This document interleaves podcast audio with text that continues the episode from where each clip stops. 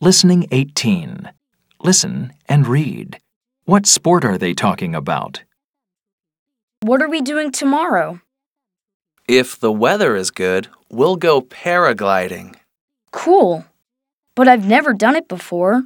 What will I do if I'm scared? You won't be scared. But don't worry. If you don't like it, I won't take you again.